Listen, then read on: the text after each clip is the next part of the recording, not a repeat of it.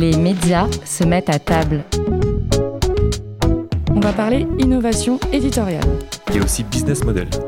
Et organisation. Et de tout ce qui fait la transformation numérique. Les relations avec les plateformes, tout ça.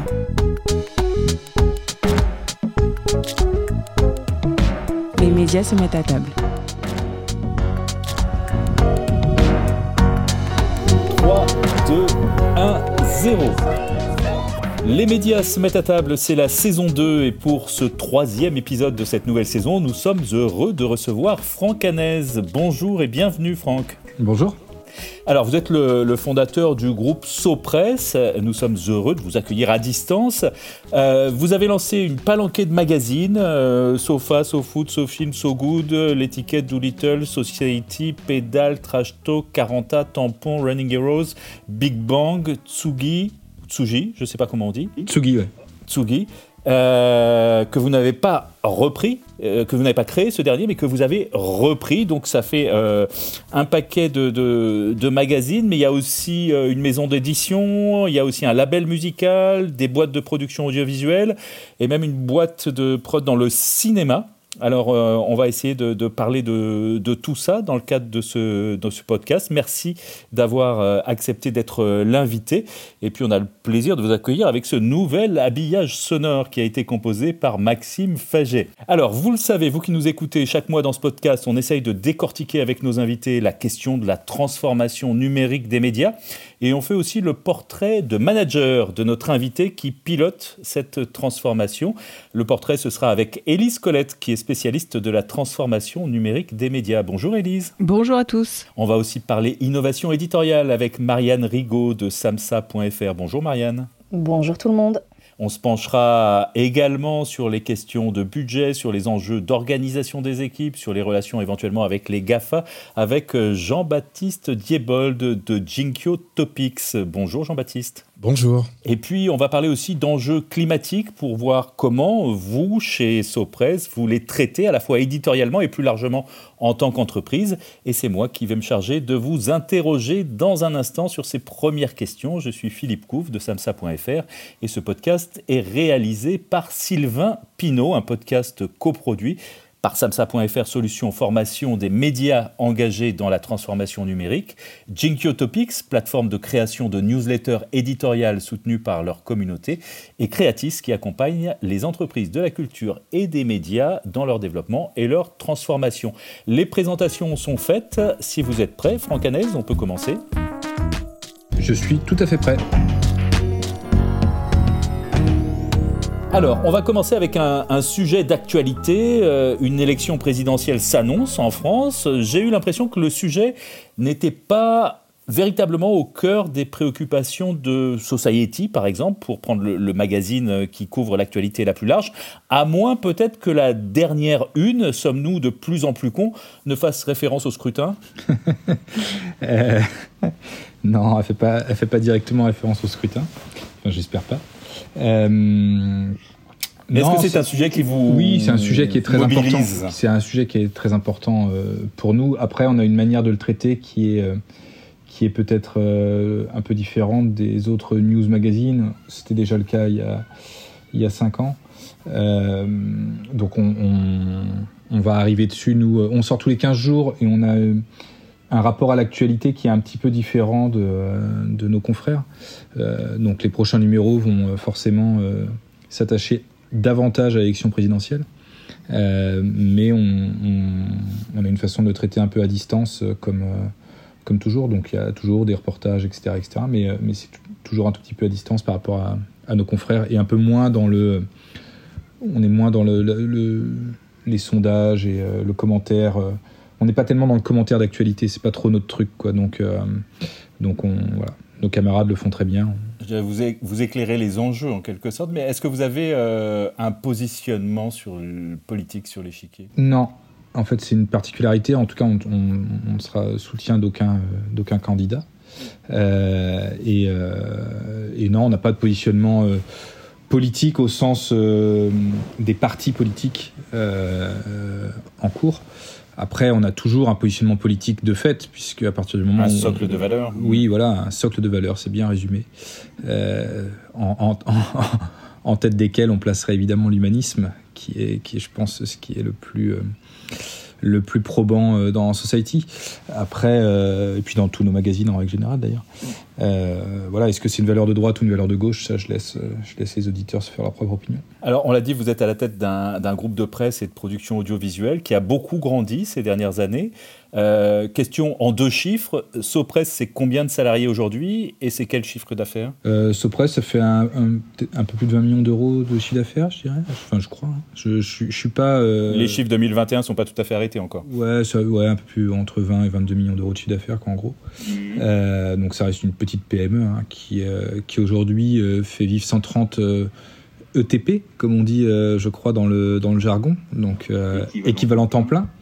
Euh, et puis après, il y a beaucoup de freelance aussi qui, euh, qui bossent chez nous, notamment sur la partie production audiovisuelle, euh, parce qu'on fait beaucoup de tournages et donc sur les tournages, il y a beaucoup de beaucoup d'intermittents.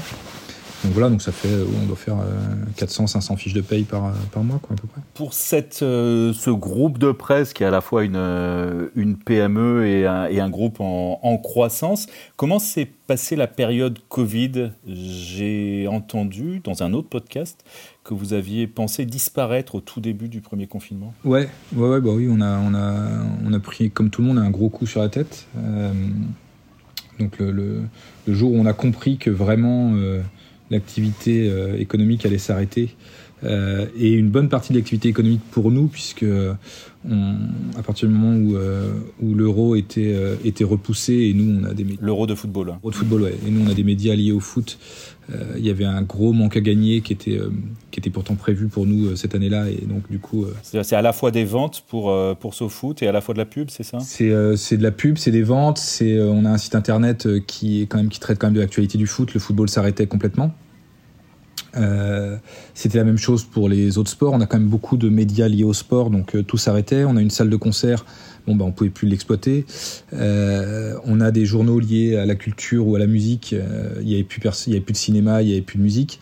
Donc en fait, on, on s'est retrouvé avec quelques avec une période sans chiffre d'affaires du tout. Et par ailleurs, on produit des pubs et, et il n'y avait plus de tournage publicitaire possible. Donc on pouvait plus tourner, on pouvait plus euh, accueillir de gens dans, dans, nos espaces, on pouvait plus euh, on pouvait plus faire de enfin on n'avait plus de matière pour traiter les magazines et en tout cas il n'y avait plus d'annonceurs pour annoncer euh, dans nos magazines. Donc effectivement il y a eu 24 heures un peu compliquées où tout s'est un peu écroulé d'un coup. Ça fait assez bizarre. Je pense que ça restera un souvenir assez marquant pour pour tout le monde chez nous. Et puis après il y a eu une mobilisation assez forte très vite. Vraiment, je dis, ça a été 24 heures horribles, mais après, euh, passer 24 heures, ça a été euh, très vite le rebond. Et, euh, et, on a pris des décisions qui, qui se sont avérées assez, assez payantes par la suite, notamment le fait de continuer à faire nos magazines pour les trois quarts. Il y en a quelques-uns qu'on a un peu suspendus parce que vraiment c'était trop compliqué, mais on a continué les deux principaux, Society et SoFoot. Euh, et, et, ça a été, c'était très bénéfique parce que du coup on a pu au-delà de, tisser un lien privilégié avec les lecteurs qu'on avait déjà, on a pu gagner des lecteurs. Euh, et, puis, euh, et puis, on a montré aussi qu'on était euh, un magazine qui savait traiter l'air du temps. Et, donc, du coup, le rebond post-Covid a été, très bénéfique et on a fait plutôt une, très bonne année 2021. Donc, et 2020, on a perdu un peu d'argent, mais finalement, on a limité la casse. Le jour même euh, où on a compris, euh, c'était le 9 mars, moi je m'en souviens très bien, euh, où on a compris que ça allait vraiment être compliqué. ce jour-là, on a il y a 5 millions d'euros de chiffre d'affaires qui, nous, qui a été annulé. Des budgets qui se sont évaporés du jour au lendemain, enfin d'une heure sur l'autre. Ouais, voilà, c'est ça. Toutes les, toutes les demi-heures, grosso modo, j'avais un coup de fil où on me disait bah tiens, la grosse pub euh, que vous avez gagné, euh, bah, en fait, elle est annulée. Ah, ok, d'accord. Euh, le gros truc, là, ça s'est annulé. Là, le site, bah, faut prévoir tant en moins parce que il y a tel, tel, tel, tel annonceur qui ont déjà annulé leur campagne. dans le magazine, il y a ça, ça, ça, ça, ça, ça, ça, ça s'annule. Et par, par-dessus, ce qu'on avait pas, enfin, avait un peu anticipé, mais, mais, mais dont on espérait un peu passer entre les gouttes, ce qui n'a pas été le cas, il y avait la faillite du distributeur de presse. Donc en fait, les ventes ouais. de Prestalis, donc les ventes de nos magazines ne remontaient plus. Donc du coup, c'était un peu. Euh, c'est-à-dire que l'argent ne revenait plus, quoi. C'est-à-dire que les ventes. Euh, non, c'est-à-dire que nous, on, continuait à faire des magazines, ils se vendaient, mais l'argent ne revenait pas jusqu'à nous, en fait. et on le savait, hein, enfin, c'est-à-dire qu'on a continué à faire des magazines en le sachant. On s'est pas dit, on s'est pas dit, tiens, ah c'est pas de bol, on continue à faire le magazine et l'argent vient pas. On savait que l'argent viendrait pas et, on a pris la décision quand même de continuer à faire les magazines et, euh, d'essayer d'approvisionner les, points de vente du mieux possible parce que l'approvisionnement des points de vente était aussi euh, compliqué dans certains endroits et notamment le, quart sud-est était, euh, était ravagé et, donc on, dépensait même pas mal d'argent à essayer de les approvisionner. Il y a certains marchands, on leur envoyait des magazines par la poste en fait pour qu'ils puissent les vendre eux donc nous, ça nous coûtait les frais de poste, les frais d'impression, tout ça, etc. Et en fait, il y avait zéro euro qui remontait dans nos poches. Donc c'était un peu, c'était un peu l'enfer en soi.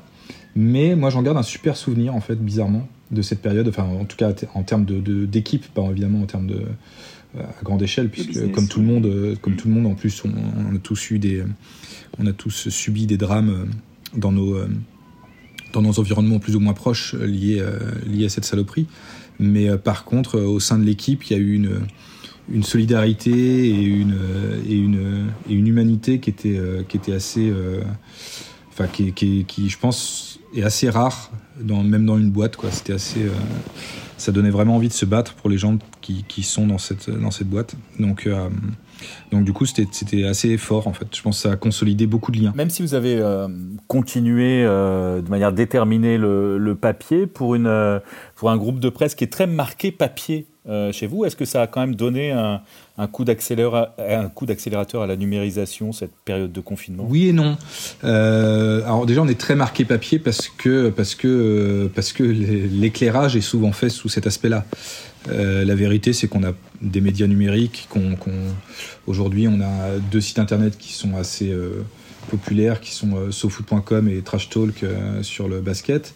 on gère les réseaux sociaux de Spotify. On travaille sur la chaîne YouTube de Netflix. On, fait tout un média uniquement digital pour, pour Ubisoft qui s'appelle GTV, etc. Donc on, a plein d'assets euh, digitaux en fait. On n'est pas du tout euh, un, un, groupe. pas pur papier, ouais. Pur papier en fait. C'est juste l'image qui est qu'on nous donne. Et euh, qui vous va bien non? Ouais ouais bon nous on s'en fout en fait. Enfin en vrai les gens peuvent bien raconter. On laisse les gens raconter ce qu'ils veulent sur nous on s'en fout complètement. Mais mais donc du coup du coup du coup oui et non parce qu'en fait on a déjà des, des des aspects numériques assez forts. Euh, on s'est posé la question en fait euh, de de faire quelque chose en numérique euh, d'assez costaud avec Society. On a finalement reculé parce qu'on n'a pas trouvé le bon la bonne façon d'aborder la chose en digital. donc on n'a pas poussé plus loin. On a fait une newsletter qui a été super, la newsletter des confinés qu'on a fait tous les jours pendant, pendant le confinement. Euh, on s'est posé la question de la continuer euh, ad vitam aeternam.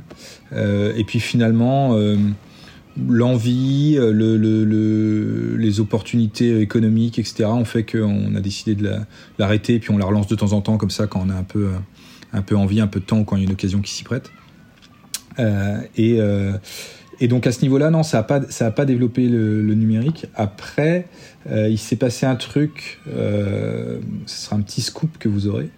Euh, c'est que pendant qu'on n'avait plus de foot sur sofoot.com, on a donc commencé à faire des lives euh, de Colanta euh, à notre façon et raconter Colanta à notre façon et on s'est aperçu que bah, ça plaisait beaucoup et, donc on a commencé à le décliner on l'a fait après avec d'autres émissions ou séries etc on a commencé un petit peu sur sofoot.com et, en fait on s'est aperçu qu'il y avait une audience relativement incroyable. C'est-à-dire qu'on faisait plus d'audience sur ces choses-là que sur euh, les finales de Coupe du Monde.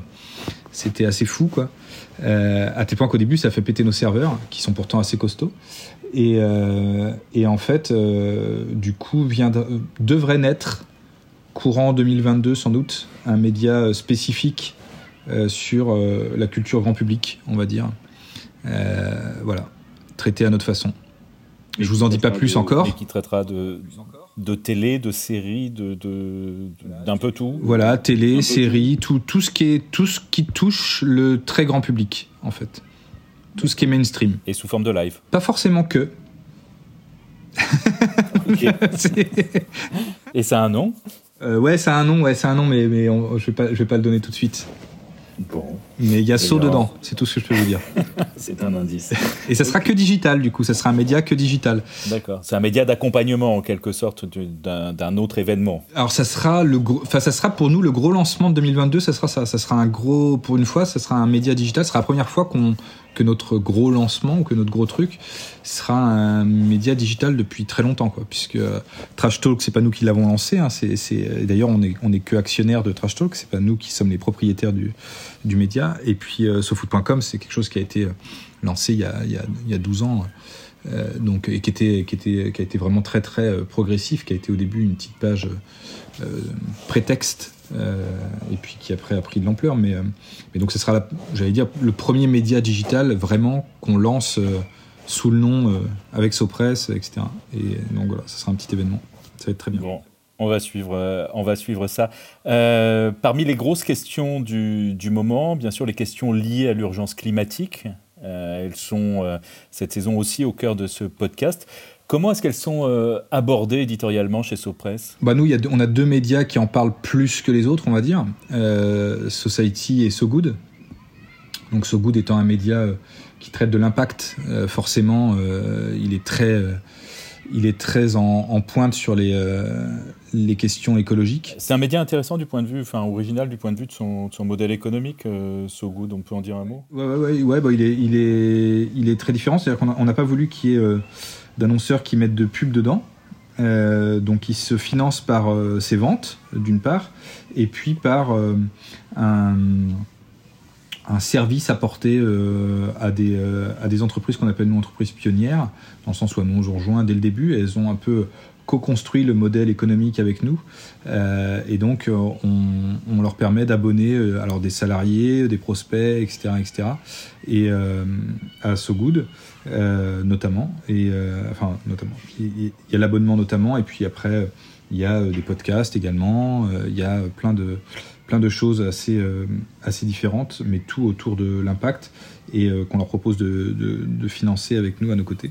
Et c'est mis en œuvre avec euh, Ulule la plateforme de financement participatif. Ça a été lancé au départ avec Ulule et l'idée même est venue des gens d'Ulule en fait au départ. Enfin, une, grande partie de l'idée en tout cas, puisque ils sont venus nous voir avec un projet effectivement de, de faire un média qui parlerait de, qui mettrait en lumière des porteurs de projets euh, et des gens qui euh, œuvrent pour un monde meilleur, on va, le, on va le dire comme ça de manière très large, et qu'ils estimaient être sous-médiatisés, ce avec quoi on était assez d'accord, et, euh, on a un peu euh, élargi le concept, euh, on va dire, et en se servant de ce qu'on avait pu faire dans Society autour de Greta Thunberg, autour de d'autres d'autres personnalités qu'on avait pu qu'on avait pu traiter dans le magazine.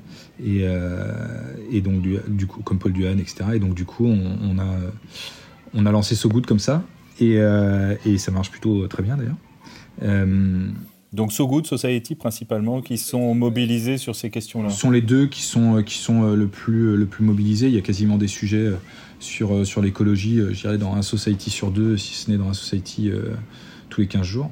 Euh, et, puis, euh, et puis dans ce goût, il y en a évidemment euh, à chaque numéro. Et puis on a des podcasts qui y sont dédiés, etc. etc. Donc c'est une problématique qu'on qu traite éditorialement de manière assez assidue.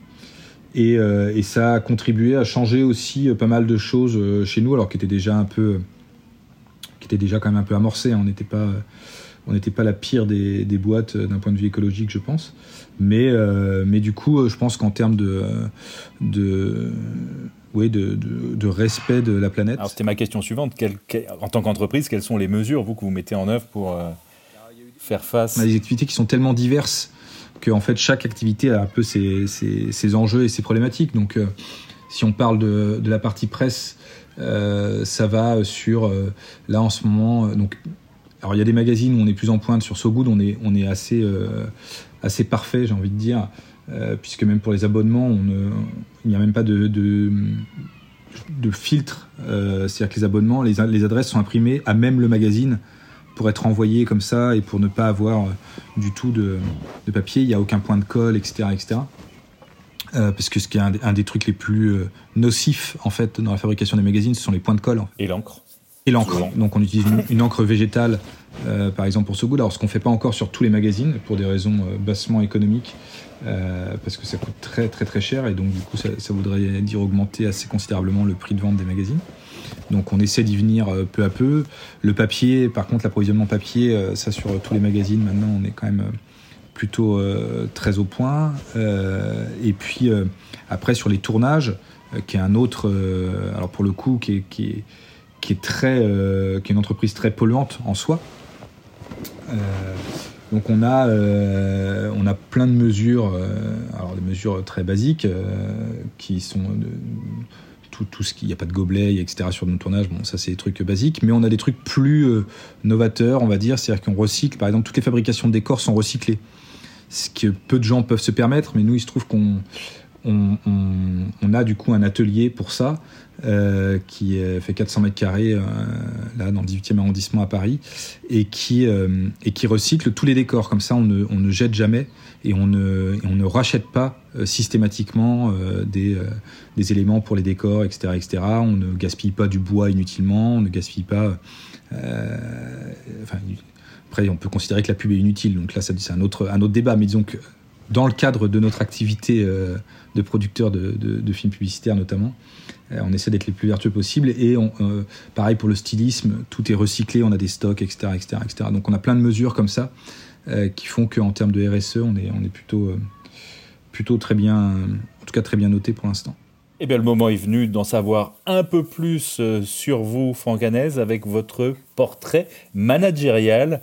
Un portrait qui est brossé par Élise Colette.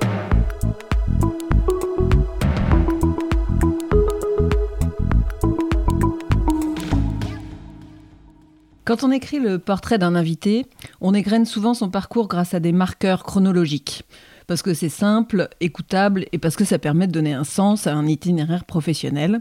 Sens parfois interprété et réécrit après coup. C'est Bruno Patino, le patron d'Arte, assis à votre place, qui m'en faisait la remarque dans un épisode précédent. Avec vous, Franck on ne risque pas de tomber dans cette facilité. Pas parce que vous n'avez pas évolué dans le temps, vous êtes bien né en 1977, vous avez bien eu une petite enfance près de Bourges, une adolescence autour de Rennes, ce qui vous a amené à vous prendre de passion pour le FC Nantes et oui, d'en être encore un des plus fidèles supporters. Puis Nancy, et vous avez fait des études tout à fait respectables, voire brillantes, à l'ESSEC, en région parisienne. Enfin, quelques mois de conseil et un début de carrière chez Culture Pub. Mais la chronologie s'arrête en 2003. C'est-à-dire que cette année-là, vous avez 26 ans, l'une de vos idoles musicales, Elliott Smith, meurt dans des circonstances étranges, et vous créez SoFoot avec quelques copains. SoPress est né. C'était il y a presque 20 ans, et vous en êtes toujours le fondateur et le propriétaire. 20 ans se sont passés, d'autres magazines de SoPress, et non des moindres, sont venus peupler les rangées des kiosques. Les NMPP sont devenus Prestalis, puis France Messagerie. The Facebook est devenu Facebook, puis Meta. La France a connu quatre présidents différents. Tiens, d'ailleurs, vous êtes né la même année que le dernier en date, c'est quand même pratique, les marqueurs chronologiques. Et Sopress est passé d'un magazine de potes à une entreprise qui emploie 130 personnes, éditrice de journaux, productrice de films et de podcasts, régie publicitaire, etc. Mais vous, Francanès, vous semblez n'avoir pas changé. Quand on vous écoute, on croit entendre la passion, la fougue et le vocabulaire du jeune journaliste slash homme d'affaires de 26 ans. Parce que oui, vous avez toujours revendiqué d'être les deux à la fois, sans que ça vous pose le moindre problème. Alors Élise, est-ce qu'on peut dire que Franck n'a pas du tout changé en l'espace de 20 ans? Nonobstant votre petite calvitie, qui explique aussi votre passion pour les casquettes, et les quelques heures de sommeil supplémentaires qui vous sont dorénavant nécessaires pour continuer d'avancer, vous n'avez pas changé la recette de votre succès et peut-être la recette de votre bonheur. On n'ira pas sur ce créneau intimiste, mais on vous le souhaite. Et donc plutôt qu'une approche chronologique, j'opterai pour une approche thématique pour tenter de dresser votre portrait. Commençons par l'envie. Francanaise, vous avez envie de foot, de musique, de copains, de travail, de presse écrite bien sûr, mais aussi de films. Vous avez envie de tenter des aventures qui réussissent, vous avez envie d'écrire, de faire, de produire, de jouer de la guitare sur scène. Les anglo-saxons ont un beau mot pour ça, moins péjoratif que sa traduction française. Vous êtes un doueur, un faiseur. Et comme tous les gens qui arrivent à transformer leurs envies en réalité, vous avez aussi des répulsifs forts. Vous n'aimez pas la représentation, en témoigne votre garde-robe d'éternel adolescent, ni le commercial, ni l'administratif, et vous n'avez pas envie de plaire à ceux qui ne vous plaisent pas. Alors bien sûr, vous avez quand même un âge vénérable, et donc vous savez qu'il faut faire parfois des choses qu'on n'a pas envie de faire. Et selon ceux qui vous fréquentent depuis longtemps, vous acceptez sans rechigner de faire aussi ce que les autres n'ont pas envie de faire. Bref, en bon chef d'entreprise, vous assumez. Alors Franck Hanez, homme d'envie qui assume ses envies, donc, quel autre trait de personnalité as-tu détecté, Élise? Deuxième trait caractéristique, vous fonctionnez à l'intuition. Ou plutôt parce que c'est un peu trop facile, l'intuition comme un, don tombé du ciel, vous avez le sens de l'époque. Vous faites les magazines qui vous plaisent, que vous avez envie de lire. C'est comme ça que SoFoot a commencé, je crois. Et ça tombe bien, apparemment, vous n'êtes pas le seul à avoir envie de lire ces magazines, si l'on en croit vos dizaines de milliers de tirages hebdomadaires. Vous êtes donc à l'écoute de l'époque, vous flairez le sens du vent, vous faites des choses pour vous et pour une génération qui se reconnaît dans vos productions. Et quand vous en avez marre et que vous voulez passer à autre chose, vous vous débrouillez pour que certains, dans l'équipe, aient envie, à leur tour, de poursuivre le travail et de continuer à faire pousser les graines que vous avez plantées au gré du vent. Une seule condition pour passer la main, que chacun fasse le job avec la même exigence de qualité. Alors on a parlé de trois éléments, tu as mentionné l'envie, puis l'intuition et dernier plan du, triptyque, l'amitié. Vous fonctionnez à l'humain, vous avez beaucoup d'amis, parfois célèbres. Antoine de Caunes, pour qui vous avez écrit des textes pour la cérémonie des Césars, Vicage Dorasso, l'un de vos actionnaires. Vous travaillez beaucoup et vous ne voulez pas passer vos journées avec des gens que vous n'appréciez pas. Vos recrutements peuvent prendre du temps parce qu'ils se passent au bistrot. Vous expliquez que vous avez envie de savoir si vous pourriez prendre une, deux, trois, quatre, peut-être même plus des bières avec ceux qui intégreront votre équipe. Il faut avoir le même sens de l'humour, solide, un peu provoque, toujours charrieur, mais qui aime bien, charrie bien justement. Pour intégrer la maison, il faut faire ses preuves par le bas, montrer qu'on veut entrer dans la famille Sopresse en commençant stagiaire pour peut-être un jour devenir chef. D'ailleurs, il y a peu de turnover. Une fois qu'on est là, on y reste. Cela fait de vous un chef de bande plutôt qu'un chef d'entreprise, en tout cas au sens classique du terme. Alors j'ai une première question sur cette manière peu orthodoxe de gérer des médias et d'organiser des équipes à votre image. Ne craignez-vous pas de tomber un jour dans ce qu'on reproche beaucoup à l'ancienne presse, d'avoir loupé le coche de la diversité? Alors, euh, bah déjà merci parce que c'est sans doute beaucoup trop flatteur d'ailleurs comme portrait, mais euh, en tout cas c'est bossé. euh, oui et non. J'en ai pas peur en soi. Là où vous avez raison, c'est que typiquement, alors c'est ce qui s'est d'ailleurs passé au début, ce qui, ce qui, se corrige peu à peu avec le temps et aussi avec les médias, la, la diversité des médias qu'on peut qu'on peut lancer, c'est que pendant très longtemps, c'était une bande de mecs on va dire les choses. Hein. C'était euh, une bande. Alors pour le coup, c'était pas une bande de mecs blancs de 45 ans, euh, machin, etc. Comme on peut caractériser aujourd'hui les. Euh, en tout cas, faire le reproche de ceux qui posséderaient les choses, etc. c'était pas ça, parce qu'on était plus jeunes que ça, qu'on n'était pas forcément tous blancs, bon, beaucoup blancs quand même, mais pas tous, enfin peu, peu, peu riches. Mais par contre, c'était que des mecs, parce qu'on faisait un magazine de foot, et il y avait, euh, honnêtement, euh, euh, au début de SoFoot, il y avait, allez, trois filles, quatre filles. c'était, quand il y en avait cinq en même temps, c'était grand maximum, quoi. Donc c'était vraiment un truc de, passez-moi l'expression, chez nous on disait entre couilles, quoi. ce qui est très sympa, mais ce qui a ses limites. Euh, mais ce qui a été le cas au début et tous les premiers recrutements forcément, comme c'était pendant très longtemps on a eu que SoFoot, tout s'est accéléré après avec euh, avec les à partir de 2012 à peu près, mais de 2003 à 2012 il y a que SoFoot quoi en gros. Et donc, euh, donc du coup, c'était très très masculin et tous les premiers recrutements sont masculins. Donc, le temps de rééquilibrer, je pense que les premières filles qui sont arrivées, qui ont été embauchées au bureau, alors il se trouve que c'était souvent des copines, etc. Donc, elles n'étaient pas ça, ça leur faisait pas peur, mais je pense que pour une fille, ça devait être un peu bizarre d'arriver dans une boîte où, euh, quand il y a 40 salariés, il y a 38 mecs. Euh, c'est un peu euh, un peu chelou quoi. Et euh, même si c'est des mecs adorables et tout, ça reste des mecs. Et, et donc voilà, donc ça c'est un peu ça s'est un peu ouvert, ça s'est un peu alors ça s'est diversifié alors, en termes de, parité, maintenant, c'est vachement plus, euh, vachement plus équilibré. Je dirais pas qu'on est à 50-50. D'ailleurs, je m'amuse pas à compter, mais, euh, mais en tout cas, euh, quand, on va, quand on rentre dans nos bureaux, on a, on a plus l'impression de se retrouver dans un, dans vestiaire de foot, quoi. Donc ça, c'est, c'est pas mal. parce que So Good, parce que Society, parce que plein de médias qui étaient plus larges que juste le football stricto sensu. Et puis parce que aussi le foot c'est un petit peu ouvert au foot féminin peu à peu, donc on a euh, maintenant des journalistes féminines aussi qui, qui aiment le foot, donc ce qui était moins le cas il, y a, il y a 20 ans. et puis après en termes de diversité culturelle, alors là c'est assez, bizarre, enfin c'est assez, bizarre. C'est peu coloré Sopress, contrairement à ce qu'on pourrait penser et ce qu'on aimerait d'ailleurs.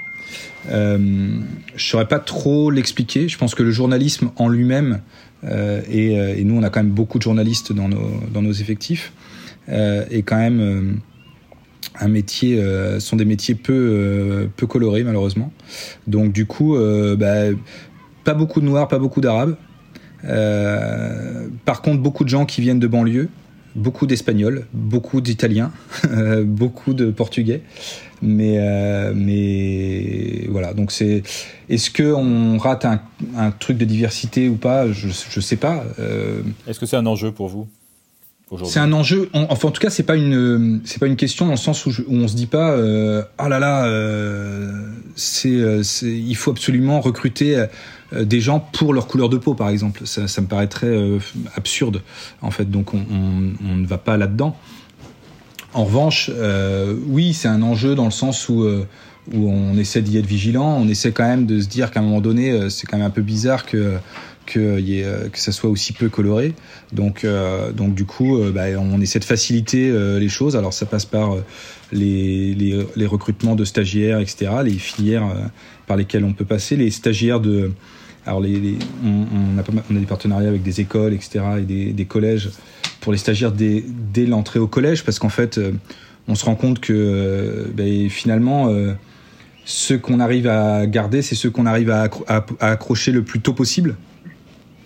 Donc dès 14 ans, ça paraît bizarre de dire ça, on dirait qu'on emploie des enfants, mais c'est pas le cas. Mais il se trouve que effectivement, quand quand t'as un gamin qui qui adore le foot, mais qui s'imaginerait jamais en fait peut-être faire journaliste, bah, quand il fait un stage de troisième chez nous, bah, peut-être qu'il se dit euh, ah mais en fait euh, là ça serait peut-être possible. Euh, et donc du coup on a peut-être une chance après qu'il revienne un peu plus tard refaire un stage quand il en aura 19 et, et qui reste derrière puisque nous comme ils le disaient, le recrutement se fait à 99% par 99,9% par le, le, passage par le stage. En fait, tu commences stagiaire et puis après tu tu deviens pigiste et puis pigiste permanent et puis CDI et puis après rédactrice ou rédacteur en chef quoi.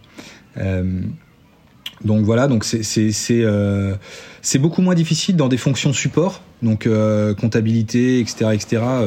Il y a, pour le coup, c'est vachement plus diversifié. mais dans les fonctions journalistiques pures et dures, et qui, correspondent à quand même une grosse partie de notre effectif, là, bah, c'est plus rare. mais quand on va dans les écoles de journalisme pour y passer régulièrement, c'est quand même euh, très blanc. Et je parle même pas d'aller à Sciences Po euh, ou etc. C'est-à-dire même dans des écoles euh, moins plus petites, ben, c'est très blanc en fait. Est-ce que vous avez connu une, euh, une crise de croissance? On l'a dit, hein, vous êtes passé de rien à, 130, enfin en plusieurs années quand même. Euh, est-ce que comme on voit souvent dans les startups qui démarrent avec une bande de, potes ou de gens qui s'entendent très très bien, euh, vous avez eu en termes de, de, ouais, de ressources humaines des, des difficultés à passer, à passer ce stade justement, de devoir gérer autrement qu'entre potes? Non, alors enfin pas, pas, pas, pas vraiment. Euh, il y a des choses qui ont changé forcément euh, parce que euh, au début, bah, c'est que des gens qui se connaissent très très bien, mais à un point, un point dingue. Donc du coup, on passait nos vies ensemble. Donc donc il y avait jamais de questions pratiques en fait.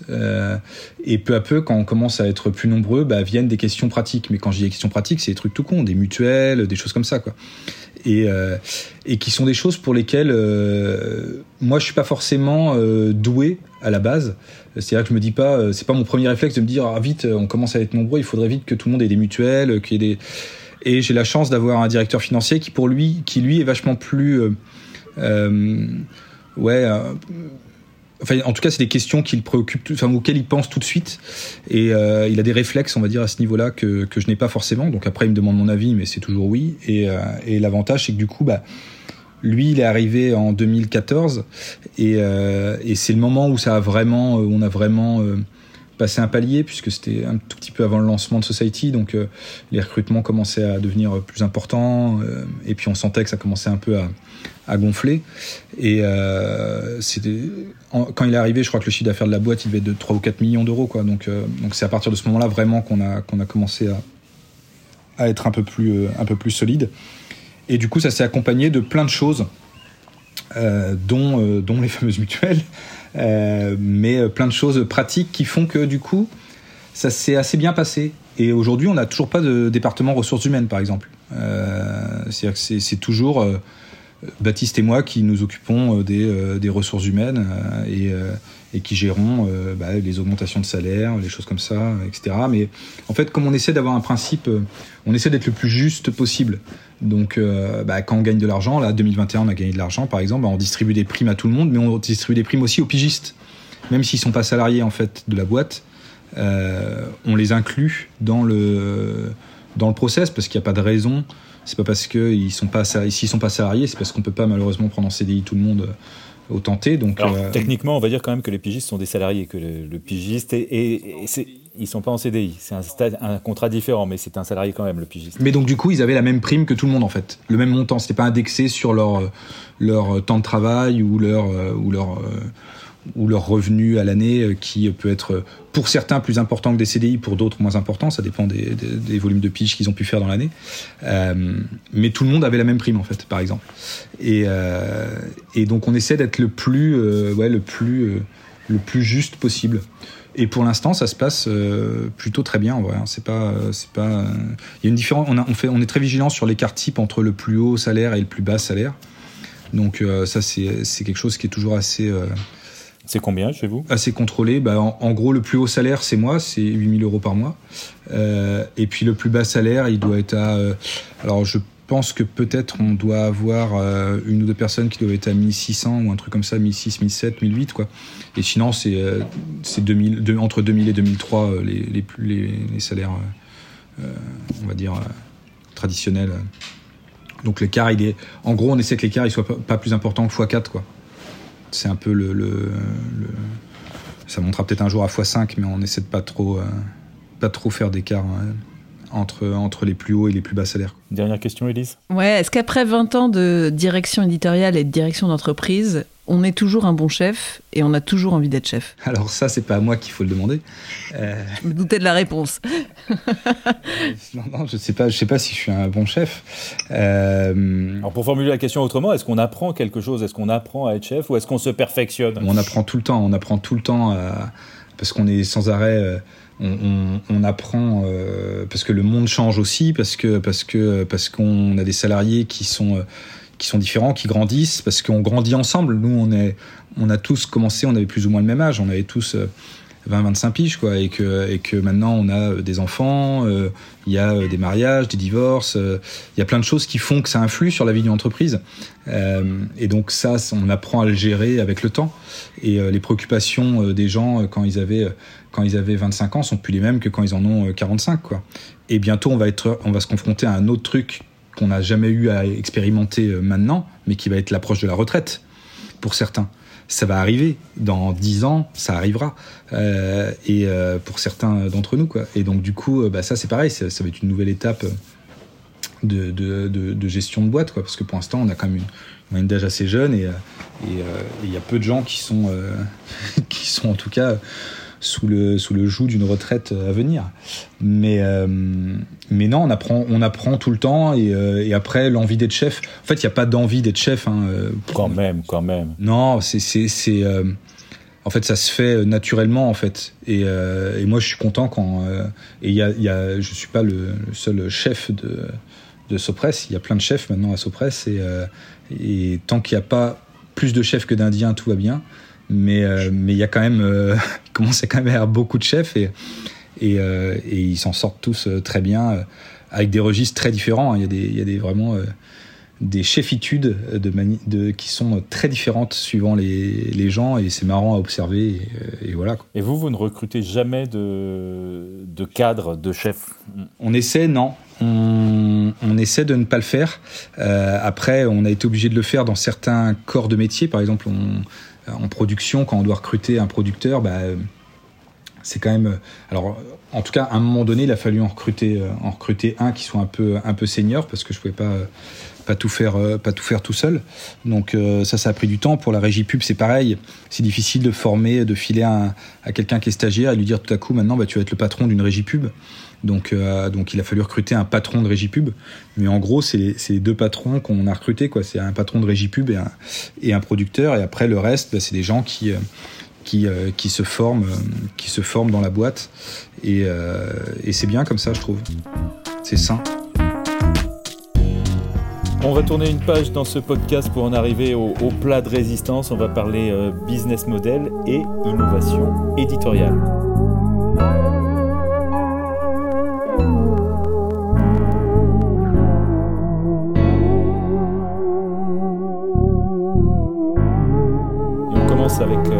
L'innovation éditoriale et le moment est venu de vous interroger sur ces questions et c'est Marianne Rigaud qui s'en charge. On vous entend peu, Franck Agnès, sur, euh, euh, dans les différentes interviews que vous avez pu donner sur, euh, sur votre vision du numérique. mais Sopress travaille avec des, plateformes que vous avez citées tout à l'heure, et puis vous allez lancer ce fameux gros média digital en 2022 que l'on guette. Donc, moi, je serais curieuse d'avoir votre regard sur ce qu'on pouvait qualifier il y a encore quelques années de nouveaux médias je pense à Brut, Loopsider et, et, tous ceux qui leur ressemblent.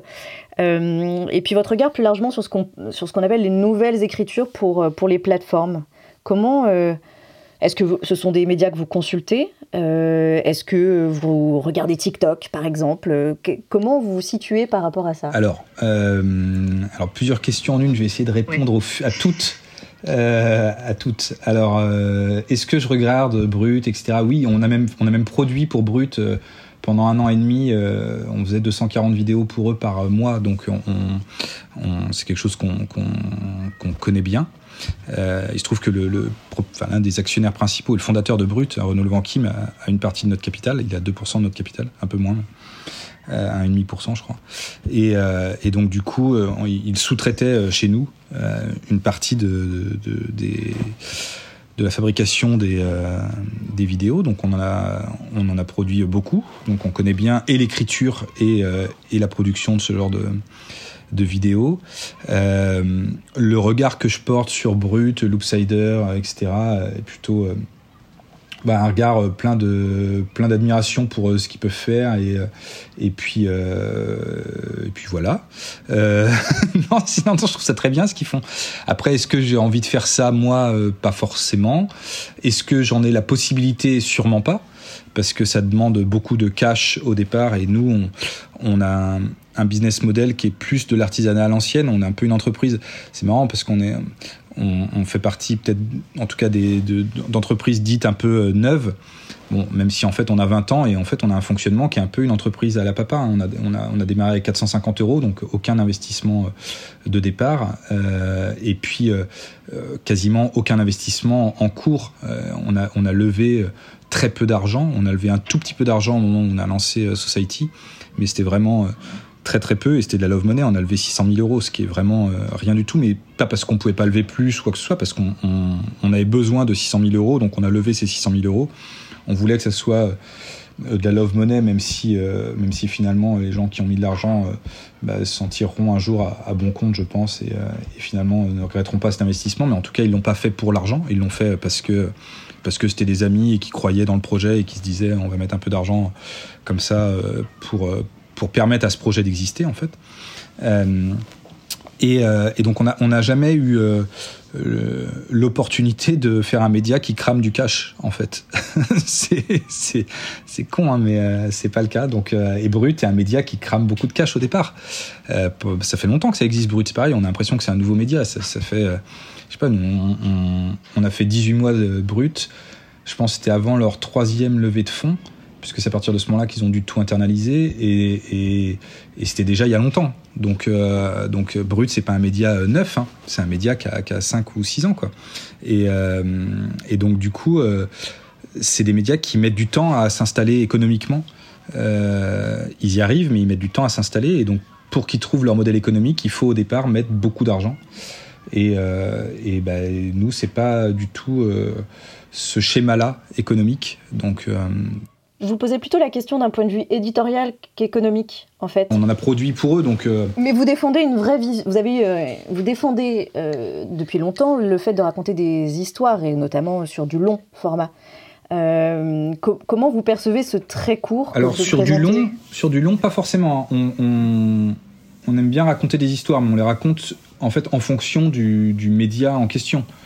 Euh, par exemple, on a été très tôt euh, sur Facebook à, avoir une politique sur Facebook qui était, qui était très liée aux médias Facebook, euh, sur le Facebook de SoFoot notamment. On produisait du contenu uniquement pour le média Facebook de SoFoot qu'on considérait comme un média à part entière. Et ça c'était en 2008 quoi. Donc c'était ça, date. Et c'était des formats pour le coup très très courts. Donc c'est pas tant la, la, taille du format qui est importante c'est plus là où il est diffusé et être capable de raconter une histoire dans un timing qui nous paraît intéressant suivant le média sur lequel il est diffusé. Donc c'est vrai que comme nous, on, a, on, nous, on nous parle souvent de nos médias presse, et que la presse, pour moi, c'est un média de temps long. Donc là, pour le coup, on a tendance un petit peu à, à, s'étaler et parfois, effectivement, à pouvoir faire des 250 000 signes, euh, etc. Mais, euh, mais tout ne vaut pas 250 000 signes, tout ne doit pas être raconté en 250 000 signes.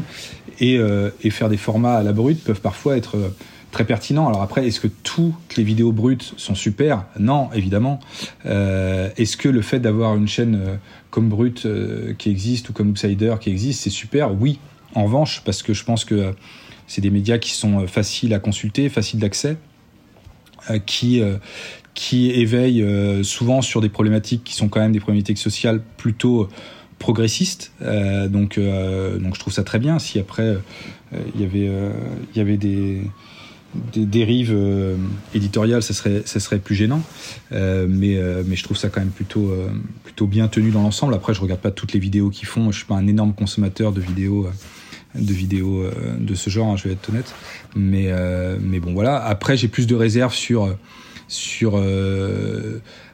Après, c'est différent parce que c'est pas, pas des, plus des tuyaux, mais sur TikTok, il y a quand même beaucoup de, choses euh, horribles, mais comme il y a beaucoup de choses horribles sur Facebook, comme il y a beaucoup de choses horribles sur Twitter, comme il y a beaucoup de choses horribles sur, sur Instagram. Mais il y a quand même des médias qui font de l'info sur. Euh, mais il y a des médias qui font de l'info. c'est, comme, tout. Nous, à un moment donné, on avait, euh, on avait un, canal sur. sur comment s'appelle Merde. Ah. Slack? Non. Sur. Discord? Non, pas du tout. on va y arriver. Twitch? euh, non plus. On va bientôt en avoir une sur YouTube Non. Ah, euh, merde. Snapchat. Ah, je suis nul. On avait une chaîne Discover. Euh, Snapchat, elle faisait un million de, de, de visiteurs par semaine. C'était super. Je trouvais ça génial. C'était génial. Et c'était à l'époque où il y avait des chaînes Discover, donc c'était limité à un certain nombre d'éditeurs. On était 12, je crois, un truc comme ça en France, à avoir euh, accès au canal. Alors ça nécessitait un investissement de notre part, mais ça nous permettait de raconter des histoires euh, en quelques en quelques slides euh, et, que ça soit en quelques stories, l'équivalent de story aujourd'hui, qui, qui racontent quelque chose et qui, et qui soit bien et qui soit adapté à un public qui était le public de Snapchat. Et je trouvais ça super de faire ça. Après, quand ils ont ouvert à tout et n'importe quoi et c'était un, un, peu moins valorisant et, et surtout nous on n'avait plus trop de place là-dedans donc on a arrêté on a arrêté de le faire ça n'avait plus aucun sens mais euh, mais pendant les deux ans où on a fait cette chaîne Discover Snapchat je trouvais ça je trouvais ça super quoi et et et, je, et on a une chaîne TikTok euh, SoFoot il me semble euh, me demande pas ce qu'il y a dessus parce que pour le coup, euh, je ne consomme pas du tout euh, TikTok. Euh, ma fille consomme TikTok un peu, mais moi pas du tout. mais j'ai des copains qui, qui consomment TikTok, mais j'ai des copains aussi qui, qui sont un peu abrutis par TikTok et des fois ça me un peu dingue. Mais bon, ça c'est un autre, un autre souci. normalement, on peut, on peut reconnaître un article d'un magazine Sopress au style d'écriture voilà, on reconnaît cet humour, euh, le, gonzo, l'angle décalé. Est-ce que vous arrivez à avoir la même, euh, la même exigence d'écriture euh, ce même ton particulier dans toutes vos productions web, dans tous vos papiers web en fait? Bah, je, c'est, une exigence qui est un peu, parfois un peu différente parce que le, le timing est, pas souvent le même et puis le, le, mode de consommation est différent aussi puisque c'est des consommations qui sont plus rapides sur les médias digitaux souvent. Donc je dirais pas que l'exigence est exactement la même. On passe pas autant de temps pour faire une story une story Instagram que pour faire un. Quand, quand, on en fait une pour Spotify, par exemple, que quand on fait un article pour Society. Heureusement pour, Spotify, sinon on leur ferait des stories une fois toutes les deux semaines. Euh, mais, euh, mais oui, on essaie, on essaie en tout cas d'être exigeant, euh, d'être exigeant. Quand on le fait pour nous, on essaie d'être très exigeant. Quand on le fait pour, pour des clients, parce qu'on a des clients, euh, où on peut appeler ça des partenaires, ça dépend des, contrats. Euh, ben on essaie d'y apporter notre exigence. Après, euh, c'est du travail de commande, donc c'est un petit peu différent. Euh, et on n'est pas, pas décisionnaire sur la façon dont, ça doit sortir à la fin. Mais, mais on essaie à chaque fois d'y apporter, apporter ouais, notre, notre, petit, notre petite touche. Généralement, les chiens viennent nous chercher pour ça, donc ça se ressent quand même.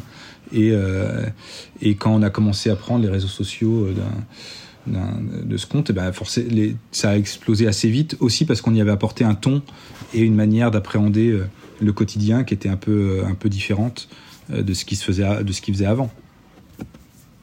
Donc je pense que oui, ça se ressent. Mais est-ce qu'un lecteur qui aime lire les longs papiers Society sera sensible à une story Instagram qu'on fait par ailleurs? Je sais pas. Ça, c'est à voir. Et vous avez aussi diversifié vos, formats ces dernières années avec euh, la newsletter que vous avez citée tout à l'heure, et puis surtout des podcasts. Hein, vous produisez entre autres euh, Au long, qui sont les grands récits de, Society, Je suis un monstre, Society euh, toujours, Habitude, le podcast de l'étiquette, j'en oublie sûrement. Ouais, il y, y, en a plein, il y en a qui sont plus ou moins intéressantes. Je trouve que Je suis un monstre, c'est très bien. Je pense que. Alors, c'est des, séries, donc ça, ça, ça, a une durée, une fin. Mais euh, Habitude qui, est toujours en cours, c'est vachement bien. C'est vraiment, c'est vraiment un super podcast, je trouve. C'est quoi l'intérêt pour vous de faire des podcasts? Bon, on, on est content, on aime bien. Ok. Il y a un business model derrière? Non. bah, je veux dire que le business model d'un podcast comme au long, il est assez compliqué. Hein. Mm. Euh, non, non, non, il n'y a pas toujours. Y a, on fait pas les choses forcément pour euh, gagner de l'argent. Hein. Sinon, sinon, on n'aurait pas pris cette voie-là, on aurait fait autre chose et on aurait monté d'autres boîtes. Hein. Euh, non, non, habitude, il n'y a pas de, business model. Hein, euh, ça nous coûte plus d'argent que ça nous en rapporte. Euh, mais, je trouve ça très bien. ça marche hyper bien en plus. C'est un podcast qui est vraiment vachement écouté. donc c'est, assez chouette. Au long marche par exemple moins bien et c'est pas pas anormal parce que c'est peut-être moins intéressant aussi puisque finalement on, dire, on se contente de lire des, enquêtes ou des récits qu'on a pu faire dans Society. Donc c'est euh, un peu euh, Society pour, euh, pour les malvoyants. C'est c'est des articles qui sont lus il n'y a pas un travail on ne prend pas le média en lui-même en se disant on va le on va se servir de la puissance de ce média là pour en faire quelque chose en fait on se contente de lire pour des raisons de moyens hein. si ça tenait qu'à nous on, on ferait des reportages, des vrais reportages audio euh, super, et ça serait génial, et on servirait vraiment de l'audio comme d'une matière, et, euh, on ferait des super reportages audio. Par contre, ça serait économiquement euh, hyper, ça serait un gros investissement, quoi. Donc après, c'est un choix. Pour l'instant, on n'a pas fait ce choix-là, mais mais bon, on avait envie d'exister un tout petit peu avec Olon, et puis c'était une manière aussi de, permettre aux journalistes de, raconter leur, leur récit, et, et donc c'est plus c'est quasi, quasi de l'interne en fait euh, pour moi au long. Mais c'est bien, c'est chouette à faire, mais c'est pas, je me dis pas ouais c'est le podcast de l'année.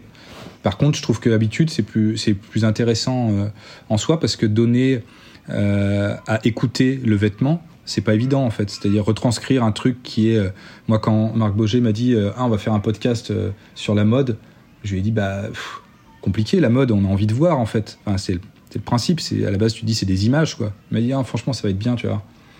Et j'y ai pas cru, hein. je vais être honnête. J'y ai pas tellement cru, quoi. Après, je fais une confiance aveugle en marque. Donc, du coup, euh, je lui dis, bah, vas-y. Et, il se trouve que le résultat est très bien. Donc, j'ai eu raison de lui faire confiance. Mais c'était pas gagné, quoi. C'était un, pari de, réussir quelque chose sur la mode, qui est très visuel. Euh, en audio. Bon, pour clore cette partie, il faut quand même que je vous pose une question sur votre grand coup éditorial sur Xavier Dupont de Ligonnès. Vous avez vendu entre 150 et 200 000 exemplaires par numéro, et donc il y avait deux numéros contre 47 000 exemplaires d'habitude. Qu'est-ce que ce carton a changé avec le recul maintenant? Qu'est-ce que ce carton a changé éditorialement, euh, notamment dans votre relation à vos lecteurs? Euh... Et lectrices, j'imagine que vous êtes aussi lu par des femmes. Ouais, on est plus lu par des femmes que par des hommes, euh, Society. Euh, alors, écoute, je, je pense que ça n'a rien changé avec celles et ceux qui nous lisaient déjà. Par contre, il y a plus de gens qui nous ont découvert. Donc, du coup, ça a changé ça, en fait. Ça a changé que tout à coup, des gens se disaient Ah, il y a un média qui euh, est un média papier. Et je pense la plupart des gens qui nous ont découvert sont des gens qui n'avaient pas lu de magazine depuis très longtemps, en fait. Et peut-être même avaient un peu oublié l'existence du média magazine papier. Et qui se sont rappelés que bah, ils pouvaient se raconter des choses dans des magazines papier. Et donc, du coup, on a gagné des lectrices et des lecteurs euh, à ce moment-là. Euh, après, euh, ça n'a pas changé grand-chose d'autre, ce qui est déjà énorme. Hein. Euh, ça a changé notre relation avec, ça a renforcé notre relation avec les marchands de presse qui sont quand même nos, nos, premiers lecteurs et lectrices euh, et qui euh, et qui ont été euh, qui ont été super pendant cette période-là et on a essayé d'être super avec eux aussi. On a tissé des liens très étroits avec eux et, ça les a renforcés.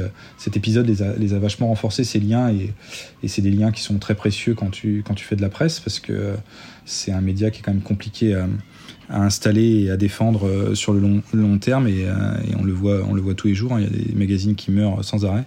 Et, euh, et avoir ce lien privilégié avec les marchands de presse c'est hyper important. Et, ça a changé aussi autre chose, c'est que maintenant tous les étés on nous dit c'est quoi le prochain coup que vous allez faire? Et, on fait cherche pas forcément à faire des des coups en tant que tels, on s'intéresse à des sujets qui nous intéresse. Et puis, euh, bah, je trouve que vous avez du Pont Ligonnès, il y avait une histoire particulière parce que parce qu'il y a des gens qui s'intéressaient à faire depuis longtemps chez nous, que moi je suis nantais, etc. Donc, euh, donc c'était une, une affaire un peu, un peu singulière et qui était, qui était très prégnante chez nous. Donc, euh, donc on est allé un peu au... On reparlera, euh, Franck Hanès, de Xavier Dupont de Ligonnès tout à l'heure avec une question euh, qui vous est adressée euh, par l'un des auditeurs de, ce podcast. On l'écoutera tout à l'heure. On va renverser le jeu vers les questions d'organisation et de business. Des questions qui vont vous être posées par Jean-Baptiste Thibault.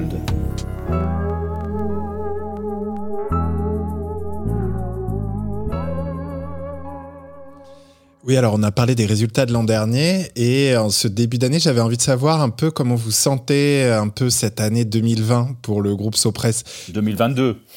2022, oui, c'est moi qui retarde là. Euh, parmi les indicateurs, je pensais euh, notamment au prix élevé du papier. On sait que ça plombe euh, pas mal les comptes des éditeurs de presse. Il y a des questions des questions toujours sur la distribution euh, et les kiosques. La conjoncture, par contre, qui a l'air plutôt bonne avec euh, un peu d'inflation. Qu'est-ce que, comment vous anticipez les choses? On n'anticipe pas. Euh, non, je rigole.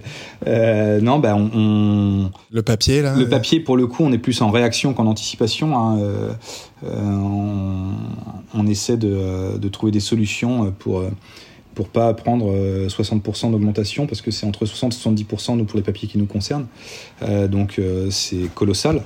Euh, donc il y a peut-être des prix de vente qui vont devoir un peu augmenter sur certains de nos, magazines parce qu'on pourra pas faire autrement. C'est pas de gaieté de cœur, mais à un moment donné, on va pas non plus. Enfin, on n'a pas. On a des taux de marge qui sont très faibles hein, sur la presse, donc on, on peut pas tellement grappiller dessus. En gros, on fait 1,7% de marge nous sur la presse, donc c'est c'est simple, c'est peu. Euh, donc quand tu prends 70% d'augmentation sur le papier, bah 1,7% au regard de 70%, basiquement, on se dit bien qu'on va pas pouvoir absorber euh, ces 70% euh, facilement. Donc il y aura des hausses de prix sans doute, ouais. Donc euh, augmenter un peu le prix. La distribution, les kiosques, ça, ça va un peu mieux? Ça va, bah, nous on est passé chez MLP, euh, ça va mieux qu'en 2020.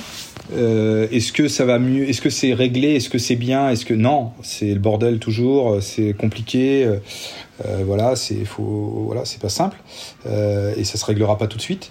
Mais euh, puis ça se réglera peut-être jamais d'ailleurs. Mais mais c'est pas ça qui me préoccupe le plus. Le prix du papier a été un, des sujets, en tout cas avec Baptiste, directeur financier, le sujet dont on a sans doute le plus parlé ces derniers temps, forcément. Et, et après, bah, le reste de la conjoncture, non. Les ventes sont bonnes sur, et, les, tendances sont très bonnes sur les ventes de nos, nos, magazines. Donc, donc ça va, c'est pas, c'est pas, je suis pas inquiet.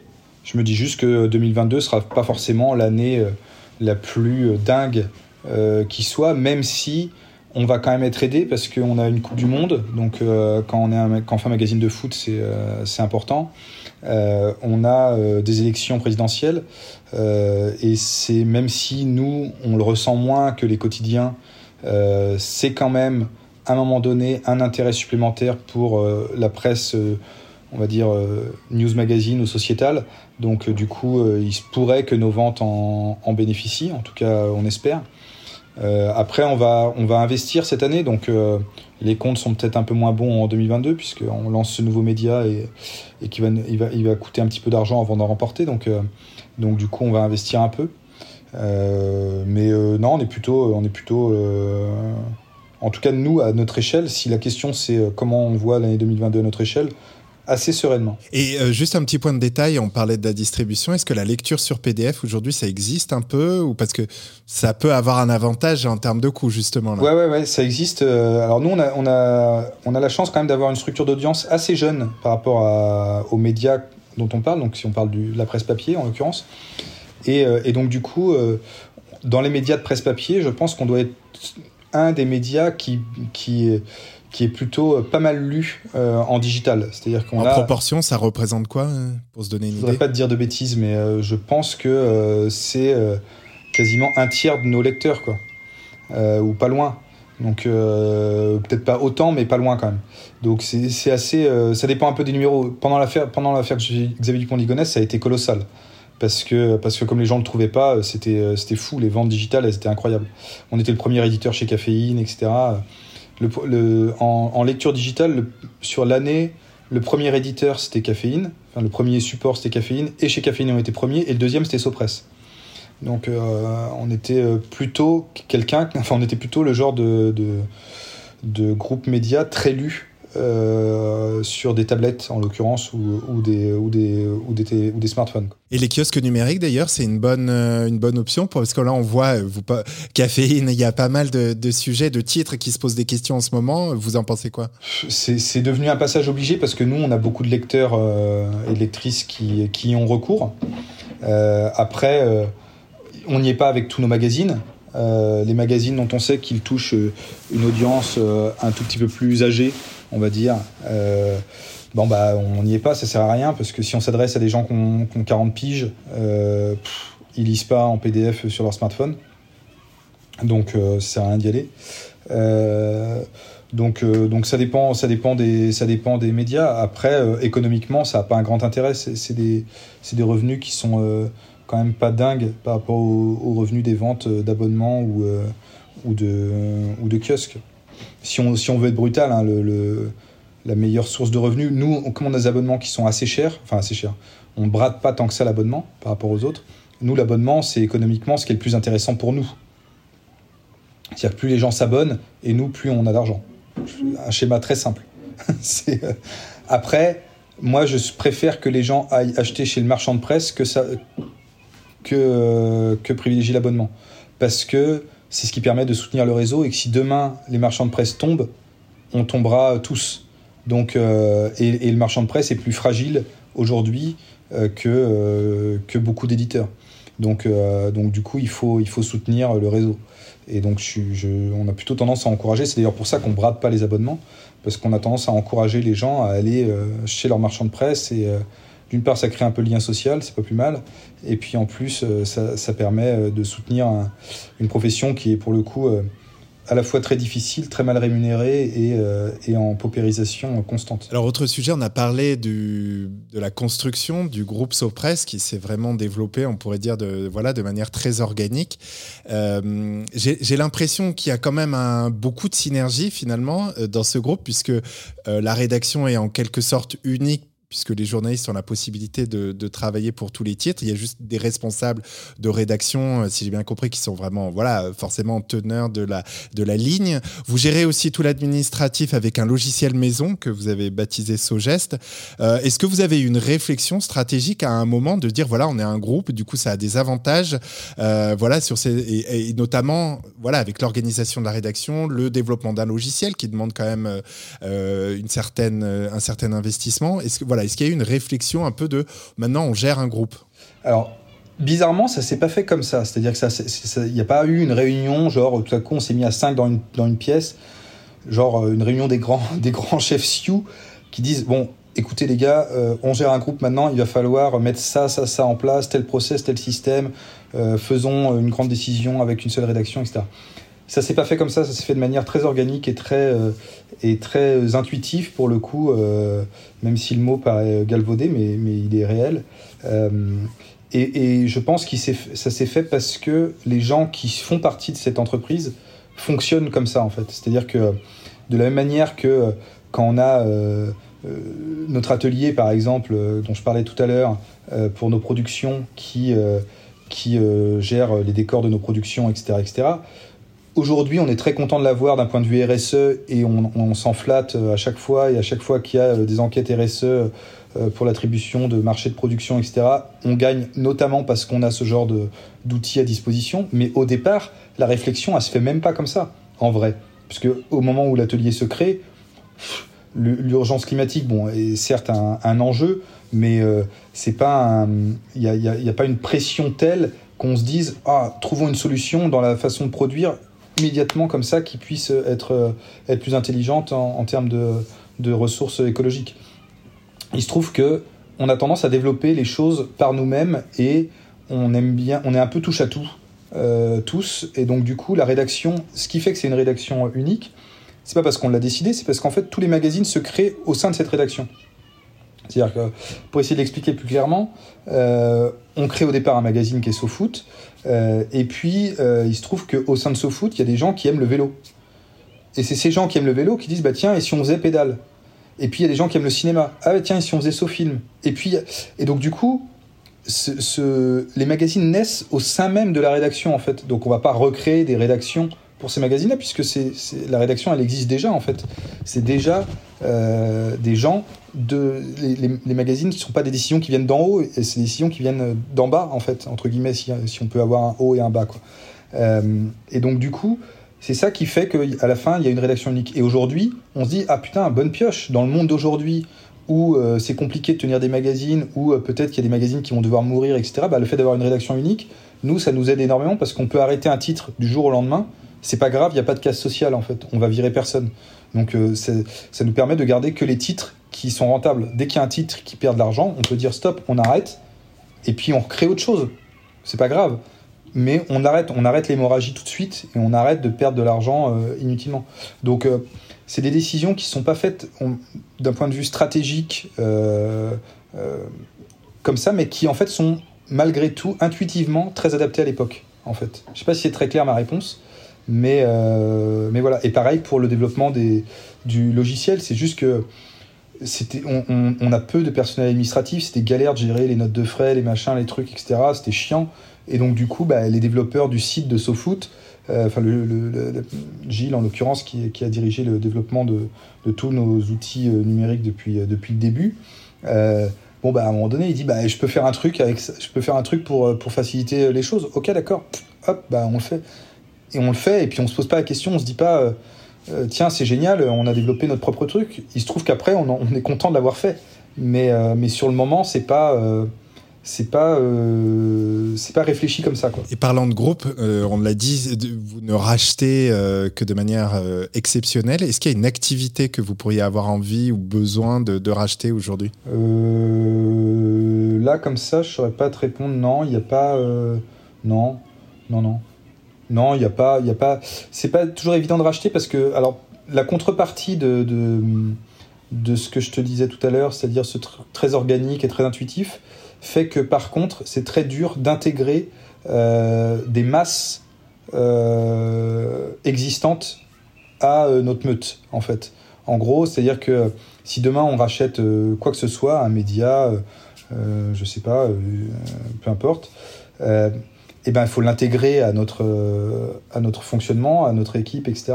Et c'est pas simple parce qu'on a un fonctionnement qui est déjà tellement ouais, organique, huilé et, et, et, instinctif que faire venir un élément extérieur et l'intégrer parfaitement, c'est jamais simple. C'est vraiment, c'est très compliqué, quoi. C'est pour ça qu'on intègre peu de peu d'autres médias et, et, des questions sont posées récemment euh, avec d'autres médias. On a failli euh, en racheter d'autres et à chaque fois on a reculé pour cette raison-là en fait. Alors on, parlait tout à l'heure euh, donc du, du, site que vous allez bientôt lancer. vous en avez deux autres donc sofoot.com et Trash Talk. Euh, qui sont gratuits euh, avec de la pub. Je crois, alors je sais plus si le paywall pour des contenus premium existe ou non, pourrait exister. Encore. Pourrait exister. Voilà. Pourrait exister. Alors voilà, donc du coup, c'est quoi aujourd'hui les médias sur le web? Bon, c'est c'est essentiellement du gratuit. C'est comment Nous, c'est que du gratuit pour l'instant. Ouais. Euh, pour une raison simple et bête, hein, c'est que euh, ils gagnent de l'argent. Donc, euh, on, on, on, ne veut pas casser le jouet qui fonctionne bien. Et puis surtout, ils progressent tous les ans. Donc voilà, ils en ont perdu pendant longtemps, en tout cas, SoFoot.com, pendant longtemps a perdu de l'argent. Et puis euh, là, depuis, euh, je dirais, 7-8 ans, on gagne de l'argent. et, et, et s'en sortent de mieux en mieux chaque année. Les audiences augmentent, etc. Donc donc il n'y a pas de raison de, casser ce jouet-là. Après, on, se pose tous les questions qui est, les gens ont de plus en plus d'adblock, etc. Donc forcément tu t'en t'en viens à remettre en cause ton modèle puisque nous euh, si tout le monde a des adblocks bah nous le modèle il est niqué hein, on va être honnête hein. Euh, on vit avec le fait que des gens mettent de la pub sur euh, nos sites. Euh, il se trouve que pour l'instant il n'y a pas suffisamment de gens qui mettent des adblocks pour que ça soit pour, que notre modèle soit niqué donc tant mieux. Pour nous mais ce jour viendra peut-être. Donc on essaie d'anticiper des solutions éventuelles, on étudie des pistes, voilà, il y a, il y a plein de choses qui sont, qui sont en réflexion, mais, euh, mais pour l'instant, euh, pour l'instant, on a un modèle qui, euh, qui fonctionne plutôt bien comme ça. Alors, en parlant de, développement, il y a, il y a un secteur, euh, un type de format sur lequel j'ai l'impression Sopress a envie de se développer. C'est notamment euh, des projets euh, avec Netflix. alors c'est vrai qu'en plus avec les longues enquêtes de Society, l'expérience de production, il y a sans doute des choses à faire. Comment est-ce que vous voyez la place de ces plateformes américaines, Netflix, Amazon Prime, Apple, dans le paysage des médias? Est-ce que ça, change? Est-ce que beaucoup de choses? Est-ce que ça, ça, ça, pose des questions aussi sur, sur une autre forme de distribution bah, Ça change beaucoup de choses, c'est que les gens vont plus au cinéma. Donc malheureusement, euh, donc ça c'est le côté négatif. Le côté positif, c'est qu'il y a plein de productions, dont des productions de qualité, et malheureusement aussi des productions de, moins bonne qualité, mais, mais il y a des trucs très bien sur euh, Disney, Netflix, Amazon. Euh, donc, euh, donc ça c'est plutôt réjouissant. Donc voilà, c'est Aujourd'hui, il y, a un accès aux, séries qui est, qui est, devenu euh, dingue. Alors nous, évidemment, en tant que à la fois euh, amateur de récits et producteur par ailleurs, bon bah on a une petite carte à jouer euh, à deux niveaux d'ailleurs, tant au niveau de, des aspects documentaires que des aspects euh, fiction. Donc on a une société de production maintenant qui s'appelle So In Love, euh, dont c'est l'enjeu. on a plusieurs choses en développement. Il y a deux séries en développement aujourd'hui, il y a des, enfin deux séries de fiction, il y a des, il y a une dizaine de séries documentaires euh, en développement.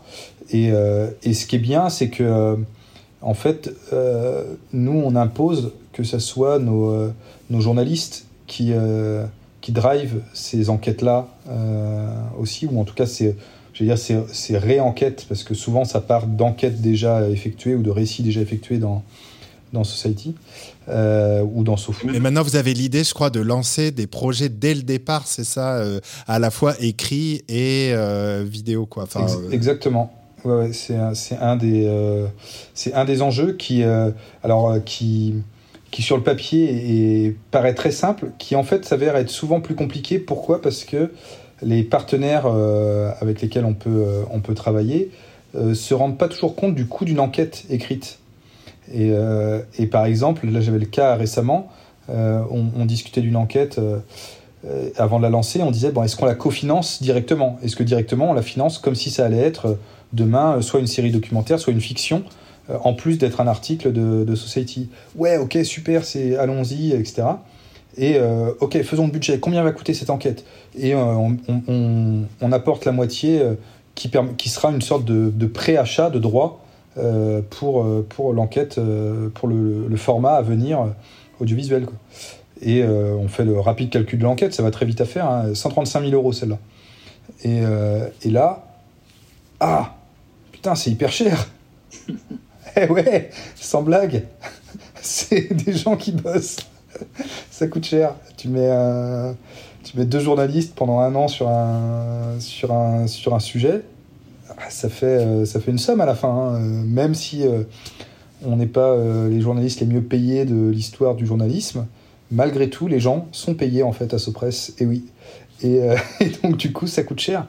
Et, et, là, tout à coup, on se dit putain, ouais, 135 000 euros. Et ben, tout à coup, mais alors, ce qui est bien, c'est qu'au moins les gens prennent conscience, ils se disent ah putain, en fait, ah ouais, d'accord, ok. Et ils comprennent que bah, une enquête, ça coûte cher.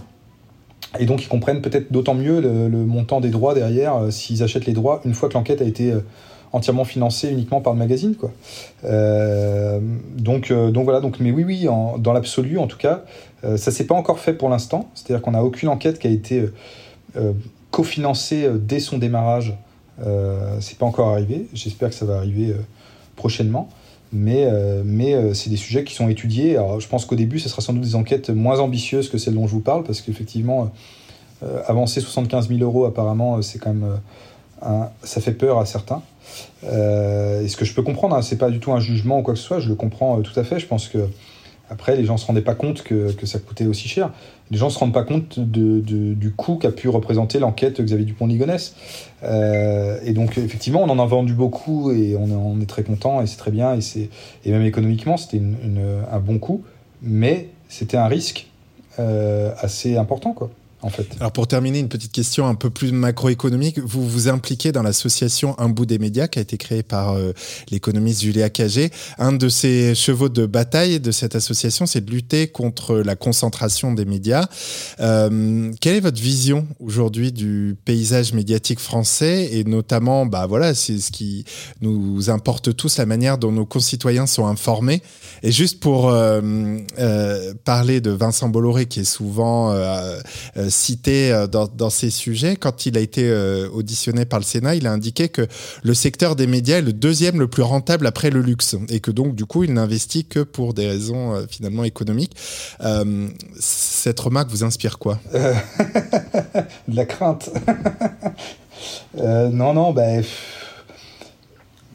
après, Vincent Bolloré et Vincent Bolloré, il réussit des choses qui quelque part sont admirables au sens de, de, ce qu'il fait, je ne saurais pas le faire. Et, c'est un mec qui, à 26 piges, a, repris la boîte de ses parents qui était en faillite et, quand, et qui aujourd'hui a la tête d'un empire. Donc euh, après, on, en pense qu'on en veut. Le mec, au moins, est un businessman euh, assez euh, incroyable. Et sur le paysage médiatique, qu'est-ce qu'il faudrait, ouais, qu'est-ce qu'il faudrait changer dans les règles du jeu Pour revenir à, ta question de base, et là, pour le coup, je, serais, je pense, très aligné avec, avec Julia Cagé c'est que ça fait très peur en fait. Enfin, euh, et, et, et, même nous, ça nous fait peur en tant que médias. C'est-à-dire que moi, nous, on lutte et on fait tout pour, et on a des statuts et on se protège pour, que, euh, on, pour pouvoir rester indépendant le plus possible, euh, enfin pas le plus possible totalement, et, et, et, que jamais on tombe aux mains de quelqu'un qui aurait déjà trois chaînes de télé, six radios et,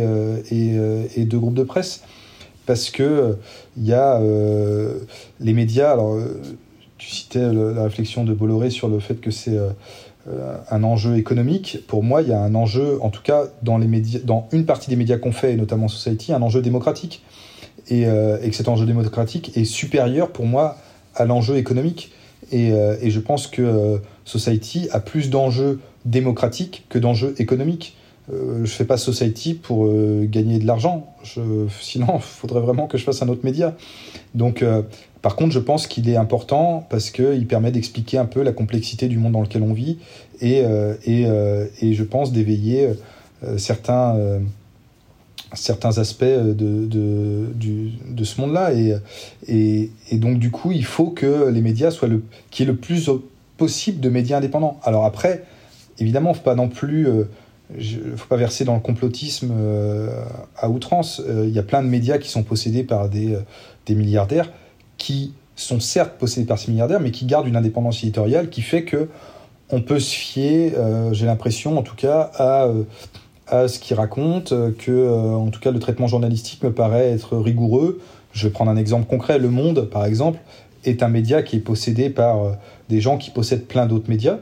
Et, et, la structure de son capital peut être assez flippante par certains aspects. et pourtant, quand je lis quand je lis Le Monde, euh, je n'ai pas ça ne se ressent pas. Alors on va dire pour l'instant, peut-être, mais en tout cas au temps T où on se parle, j'ai l'impression que la rédaction arrive à avoir une indépendance telle que euh, si demain il y avait un sujet à faire sur Free et des dérives chez Free, il pourrait le faire. Euh, voilà.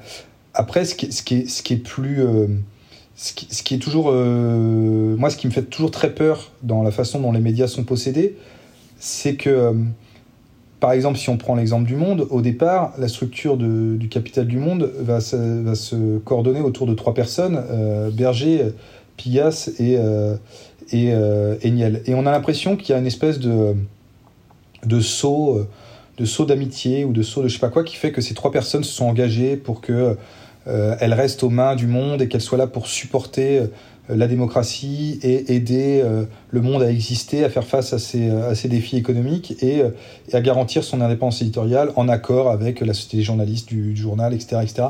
Et tout paraît très beau et tout l'est sans doute en partie. Et puis un jour, on s'aperçoit qu'un de ses actionnaires a revendu ses parts, tout ou partie, à un autre actionnaire, dans le dos des autres, plus ou moins. et que tout à coup, il y a des problématiques d'actionnariat qui sont euh, finalement pas si maîtrisés que ça.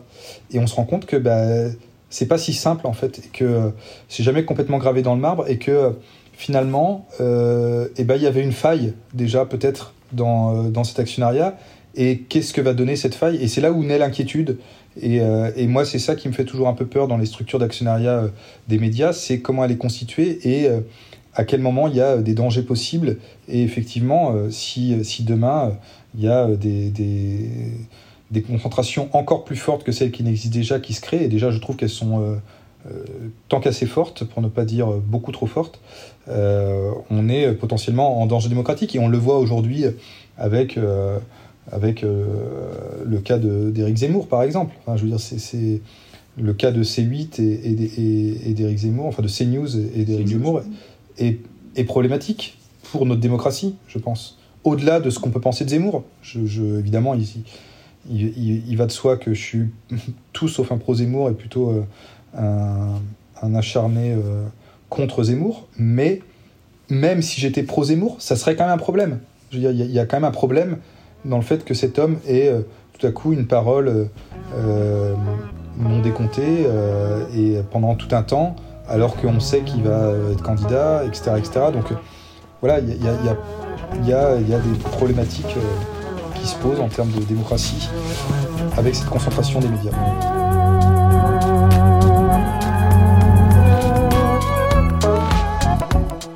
Franck on entre dans la toute dernière séquence de ce podcast. C'est le moment des questions en provenance de l'audience. Questions qui nous ont été envoyées en note vocale via WhatsApp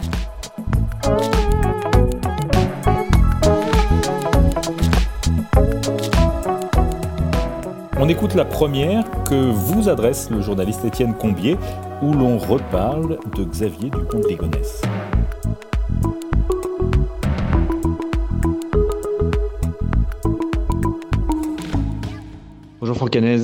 Euh, J'ai appris que vous aviez euh, euh, dit que Society s'arrêterait si Xavier Dupont de Ligonnès était retrouvé. Ce qui n'est pas forcément probable a priori, mais je me posais la question, puisque vous avez l'habitude de lancer de nouveaux médias ou de nouveaux magazines, est-ce que à, terme certains fermeront, en tout cas auront une durée de vie plus limitée, et donc y aura-t-il une fin un jour à, Society? Merci.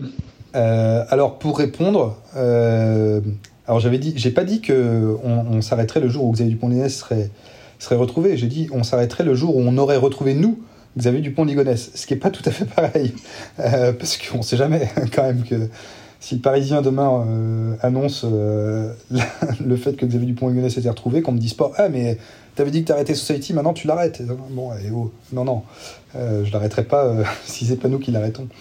Euh, donc euh, voilà, et pour répondre euh, sur la, deuxième partie de la question, oui, Society s'arrêtera sûrement un jour, et comme tous nos autres magazines, les magazines, ils ont un début et une fin, c'est comme, comme des êtres vivants, quelque part.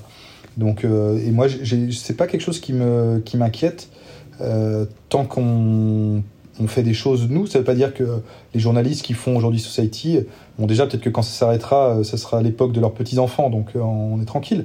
Mais euh, mais voilà, admettons que Society s'arrête dans trois ans, par exemple, je dis n'importe quoi.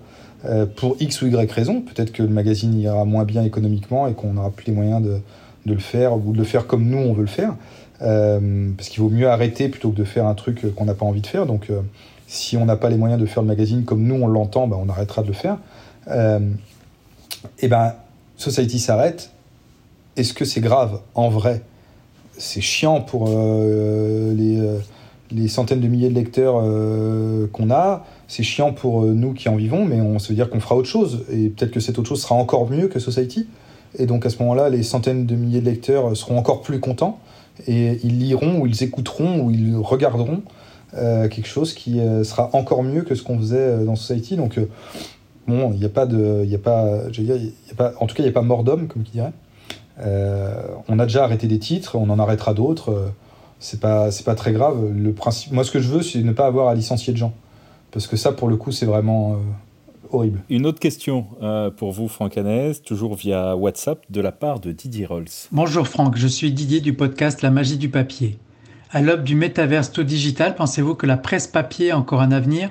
Si oui, imprimée à la demande en kiosque ou uniquement sur abonnement, avec le même contenu pour tout le monde ou avec des versions personnalisées en fonction des centres d'intérêt des abonnés, avec une cinquième de couverture en réalité augmentée, avec de la publicité solidaire qui partage ses revenus avec des causes d'intérêt général, avec des produits dérivés en papier comme des carnets, cartes postales ou jeux qui prolongent le lien tangible et durable du magazine avec sa communauté de lecteurs? C'était finalement cinq questions pour le prix d'une. Pardon Philippe d'avoir triché. C'était cinq questions ou cinq solutions? Je sais pas. Un peu les deux, j'ai l'impression. Euh, alors la, publicité... Euh, en réalité augmentée. Ah, la publicité solidaire partagée, oui. Ça existe déjà. Et, euh, je crois qu'on c'est quelque chose qui va être mis en place dans Society prochainement par ailleurs. mais alors oui, je pense que la presse a, a encore de l'avenir. Euh, est-ce que ça a de l'avenir pendant 50 ans? J'en sais rien, je suis pas devin. En tout cas, euh, pendant les prochaines, 10 prochaines années, je pense que oui.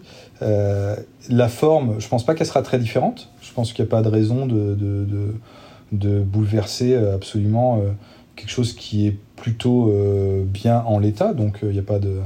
Moi, je, avoir la publicité en réalité augmentée, je crois pas. Ça existait déjà, il y avait déjà des codes barres. Enfin, ça existe déjà, il y a déjà des, des codes barres euh, dans, sur certaines publicités pour, euh, pour aller voir après euh, derrière ce qui s'y passe, etc. Donc, bon, est-ce que c'est ça qui va sauver la presse? Non. La presse, c'est juste que c'est devenu, mais c'est déjà, la mutation, elle a déjà été réalisée en fait. C'est devenu un produit de luxe, entre guillemets. C'est-à-dire que c'est, de l'épicerie fine. C'est plus, c'est plus du, du, du mass, du mass média. Hein. C'est mais comme, euh, comme les podcasts, comme, comme plein, plein, plein d'autres choses. Et, euh, et c'est pas un problème. Euh, ça fait bien longtemps que c'est déjà plus le cas. Donc en fait, moi, j'ai jamais connu quand c'était un mass média. Donc je n'ai pas vraiment l'impression que la presse ait changé depuis que, depuis que j'en fais. Et ça fait 20 ans. Et sur la personnalisation qui était aussi évoquée dans la question d'un journal qui serait pas forcément le même pour chaque. ça me paraît compliqué économiquement. En fait, je pense qu'après, il y a une tu quand même à une réalité économique. Si tu commences à devoir produire un contenu, ou alors ça devient plus de la presse, ça devient, ça devient un média digital.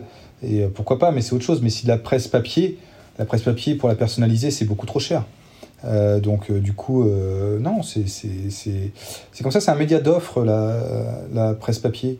On a quelque chose à raconter, on lève le doigt, on fait un papier, enfin on fait un, média, on, le, on, le, met dans des points de vente et les gens l'achètent, ceux qui veulent l'acheter. Et, et, et, il se trouve que ce qui est, enfin, ce qui est triste, c'est que euh, les gens qui peuvent l'acheter sont maintenant réduits à vivre dans des centres-villes parce qu'il y a moins en moins de points de vente hors des centres-villes. Donc il y a des gens des fois qui voudraient l'acheter mais qui ne peuvent pas. Donc pour ça il y a l'abonnement. Euh, donc ça demande des efforts de communication de la part des éditeurs pour se faire connaître et pour faire en sorte que les gens puissent euh, éventuellement s'abonner. Mais, euh, mais ça, ça, ça, va continuer à exister. Alors plus avec les mêmes volumes qu'il y a 35 ans, mais, mais c'est déjà, c'est déjà ça aujourd'hui. Et j'ai pas l'impression que... moi je vois les, les magazines qu'on fait les chiffres ne, ne, baissent pas de vente, en fait. en tout cas, pas, ça peut arriver parfois qu'il y ait des baisses et après ça remonte et puis euh, etc et puis il y a des par contre il y y a certains certaines publications où ça continue de baisser mais ça continue de baisser pas parce que euh, pas à cause de la presse à cause du, sujet en lui-même parce que l'intérêt pour le sujet euh, baisse. Donc si l'intérêt pour le sujet en lui-même baisse bah forcément le, les médias qui parlent de ce sujet vont avoir une audience qui baisse mais qui soit audio vidéo ou, ou écrit quoi deux questions rapides pour euh, refermer ce, podcast. Vous avez votre, votre smartphone là euh, près de vous. En dehors des applis euh, du groupe Sopress, c'est quoi les, applis que vous utilisez le plus Instagram, WhatsApp, Twitter, chess.com. voilà, je pense comme ça là. J'ai essayé de répondre euh, sans réfléchir. Très bien. Et euh, alors là, peut-être avec un peu plus de, réflexion. Sans regarder mon, smartphone, parce qu'on m'a interdit de le toucher pour que ça enregistre bien. parce qu'il est en train d'enregistrer cette conversation, justement. Euh, si vous étiez à notre place, vous inviteriez qui dans ce podcast? Autrement dit, qui aimeriez-vous entendre sur la manière dont il gère, il ou elle gère la transformation de son média? Vincent Bolloré ok, on note. Merci beaucoup, euh, Franck d'avoir été l'invité de ce podcast. Merci pour votre générosité dans toutes ces réponses. C'est un podcast coproduit par samsa.fr, solution formation des médias engagés dans la transformation numérique, par Jinkyo Topics, plateforme de création de newsletters éditoriales soutenue par leur communauté, et par Creatis, qui accompagne les entreprises de la culture et des médias dans leur développement et leur transformation. On se retrouve plus ou moins dans un mois. D'ici là, vous pouvez nous suivre sur les réseaux sociaux, samsa.fr, Jinkyo et Creatis. Et puis surtout, aidez-nous à faire connaître ce podcast en nous mettant 5 étoiles et un commentaire sur Apple Podcast. Ça nous permet de remonter dans les classements, mais aussi en partageant avec vos amis et collègues qui peuvent être intéressés. Merci encore, euh, Franck d'avoir euh, accepté cette, euh, cette, invitation dans des conditions un peu particulières aujourd'hui. Et merci pour la générosité de, vos réponses. À vous de nous avoir écoutés jusque-là. Merci beaucoup.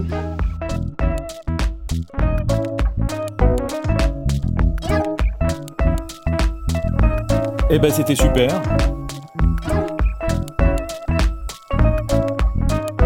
Non, non, mais on a, on a appris plein de trucs et euh, enfin voilà, non, c'était très bien. Très bien.